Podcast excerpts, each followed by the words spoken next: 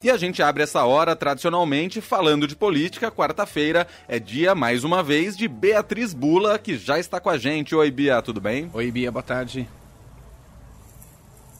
Oi, Leandro. Oi, André. Tudo bem? Boa tarde para vocês. Tudo certo. Beatriz Bula vem falar sobre essa mobilização de empresários da sociedade civil, uma carta contra ataques do presidente Jair Bolsonaro ao sistema eleitoral. Esses ataques continuam e hoje temos novidades que inclusive a Febraban aderiu a, a este manifesto, né, Bia?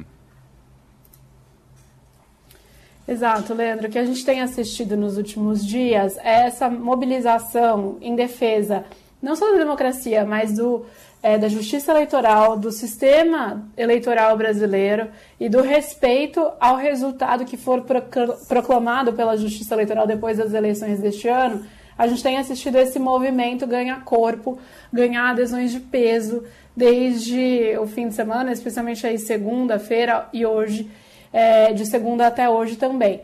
É, na verdade, é um movimento que ele engloba vários participantes que já estavam pensando em fazer coisas semelhantes e acabaram decidindo unir forças, se aglutinar. É, há um ato, dois atos, na verdade, que estão sendo organizados para acontecer é, no dia 11 de agosto, na Faculdade de Direito da USP, né, no Largo de São Francisco, os dois mais ou menos com o mesmo teor. Um primeiro que vai reunir entidades é, aí ligadas à sociedade civil e empresariais também. É o caso, por exemplo, da Federação das Indústrias do Estado de São Paulo, a Fiesp, e na sequência, na mesma manhã, um ato no pátio da faculdade. Então, esse primeiro evento é um ato mais solene, é com empresas aí, como, com entidades aí na pessoa jurídica, digamos assim, é, em defesa dos tribunais superiores, do Tribunal Superior Eleitoral, que é para dar força para essas instituições que vêm sendo tão atacadas é, pelo presidente Bolsonaro dia após dia. E aí, na sequência, na mesma manhã, um ato aí no pátio com um caráter, uma pegada mais informal, um caráter mais de, de reunião de ex-alunos, para leitura do que está se chamando como uma nova carta aos brasileiros. É, isso é muito simbólico, porque a Carta aos Brasileiros foi um texto de, de 1977, é, redigido e lido é, pelo jurista Gofredo da Silva Teles, e ele e aquilo representou um, o começo de uma virada né, na sociedade, na história brasileira. Uhum em meio à ditadura militar, ao pedido, à esperança de uma redemocratização. E o que a gente está assistindo agora é uma tentativa de também gerar um ponto de inflexão, né? Uma tentativa é, de falar, estamos é, em um Estado democrático de direito e assim queremos permanecer, ou seja, os discursos de ruptura institucional, eles não têm vez. E aí a adesão dessas entidades empresariais é, é tão importante. Por quê? Porque a gente assistiu também durante o governo Bolsonaro momentos em que essas mesmas entidades recuaram é, na ideia de fazer um movimento, de serem signatárias de um manifesto em defesa da democracia. É o caso da Fiesp, por exemplo, que no ano passado chegou a ensaiar a participação em um manifesto desse tipo e voltou uhum. atrás.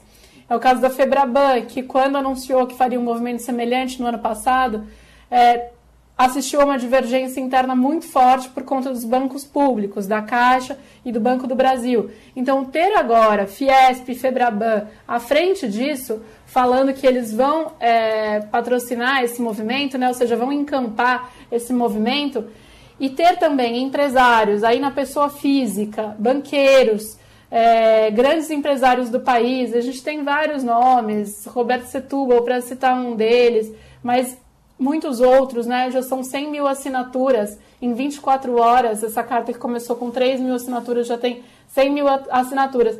Ter é, esses nomes, né? Setúbal, Cândido Bracher, Pedro Moreira Salles, Pedro Passos, empresários de peso é, assinando esse texto, é um recado muito claro aí para o presidente Bolsonaro de que se houver uma tentativa é, de ruptura da ordem institucional, de não respeitar o resultado eleitoral, ele não pode contar com o apoio do empresariado, da elite econômica do país. Uhum. É, e nem de intelectuais que assinam essa carta, nem de ex-ministros do Supremo Tribunal Federal que assinam essa carta.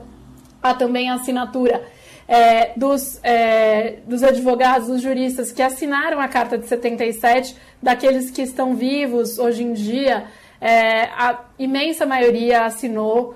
É, se eu não estou enganada, apenas um até agora não assinou, os demais estão todos lá e pretendem muitos deles participar desse ato que vai acontecer no dia 11 de agosto é, na, no Largo de São Francisco, a despeito de alguns estarem com mais de 90 anos, eles estão confirmando presença. Então é muito simbólico, muito significativo e une pessoas de espectros políticos muito variados.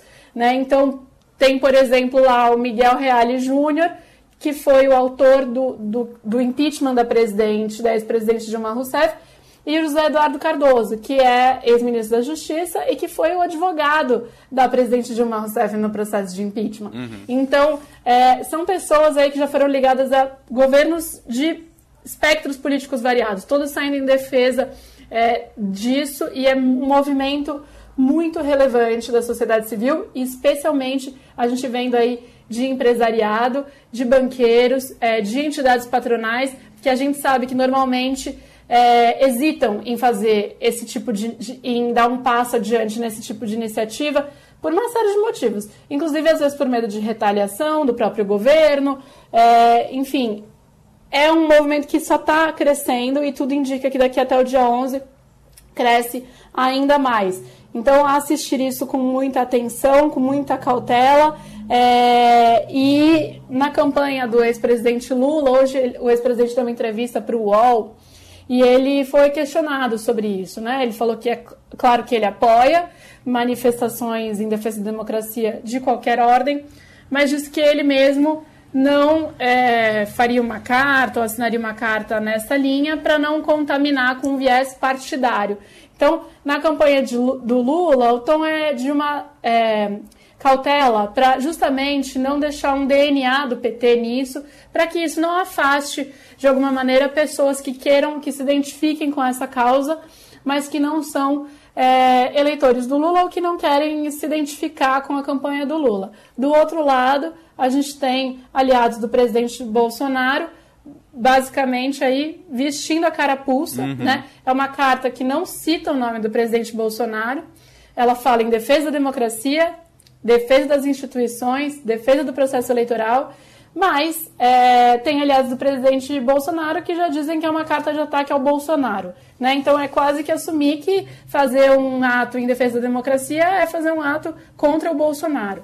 Então a gente também está assistindo aí esses dois movimentos, mas o fato é que isso ganhou muito impulso, já vinha sendo articulado há algumas semanas, mas ganhou muito impulso depois da reunião do Bolsonaro com os embaixadores o que algumas pessoas consideraram como é, imperdoável, né? Aquela reunião com os embaixadores internacionais na qual ele é, faz aquele ataque aí ao sistema eleitoral e volta a colocar em xeque nosso sistema eleitoral. Então, alguns nomes desses empresários estavam em dúvida, não sabiam se iam ou se não iam. Depois dessa reunião, ficou claro ali que eles iam se posicionar dessa maneira. É, de novo, Fiesp e Febraban terem aderido é uma coisa muito relevante. Uhum. Não é é mais um manifesto que se articula entre personalidades do direito, que já aconteceu outras vezes, ou só entre economistas. É um manifesto que está ganhando corpo entre setores da sociedade que antes não saíam a público é, para fazer esse tipo de manifestação.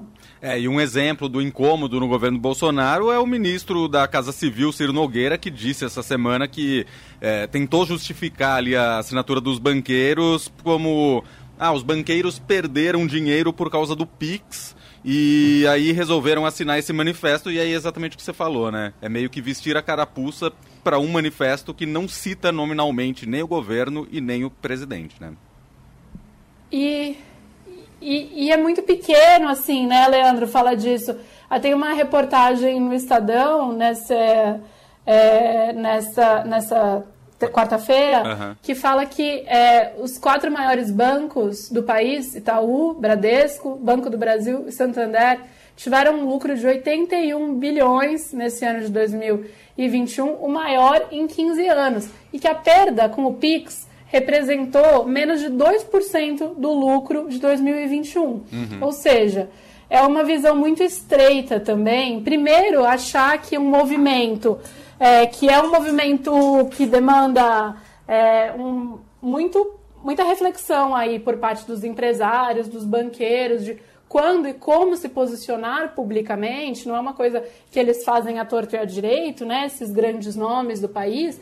É, são, são momentos raros em que Sim. a gente vê esse tipo de mobilização. Primeiro, pensar que isso estaria ali relacionado de alguma maneira com essa questão. E segundo, é, ignorar aí que exatamente isso não representa algo tão expressivo, que, que a coisa do Pix não representa algo tão expressivo dentro do lucro é, dos, das instituições financeiras. E, de novo, né, vestir a carapuça, falar que defender a democracia é estar contra o governo Bolsonaro, defender as urnas, defender o resultado eleitoral. Mas, enfim, é um, a sociedade civil né, é um, um dos lados que a gente vê como muito importantes para barrar qualquer impulso de ruptura com a ordem democrática e sociedade civil está respondendo. É, e, e, só lembrar que o PIX entrou em vigor no governo Bolsonaro, mas começou a ser gestado no governo anterior, no governo Temer. Então não é uma ideia do ah, governo Bolsonaro. É.